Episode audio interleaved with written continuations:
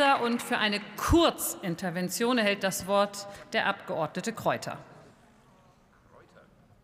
Vielen Dank, Frau Präsidentin. Ich kann es jetzt nicht lassen, doch noch dazu Stellung zu nehmen, nachdem hier in diesem Hause großes AfD-Bashing gemacht wurde. Wir hätten dieses Parlament vor vier Jahren schon verächtlich gemacht. Der Kollege Brandner hätte dann noch mal nachgesetzt. Dem muss ich ganz klar widersprechen.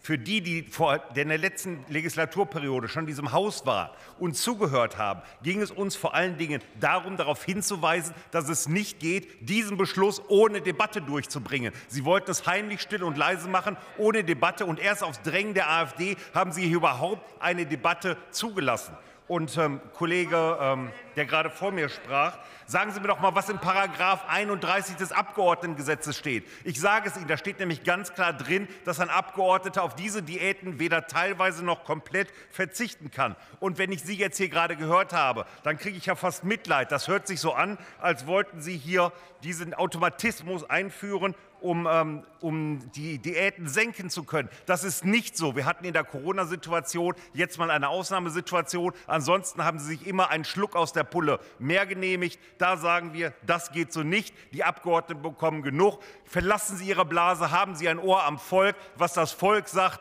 es kommt nicht jemand über ihn, aber es kommt jemand unter ihn. Jemand, der Sie hierhin gewählt hat, der Sie letztendlich bezahlt. Und es wäre schön, wenn Sie mich angucken, wenn ich gerade ähm, mit Ihnen spreche und mir nicht Ihren Rücken zudrehe. Und lassen Sie mich abschließend noch sagen, wenn Sie mit einem Rentner oder einem Alleinerziehenden sprechen, welche Probleme dieser hat, dann wissen Sie, wie Sie sich hier zu verhalten hätten. Vielen Dank.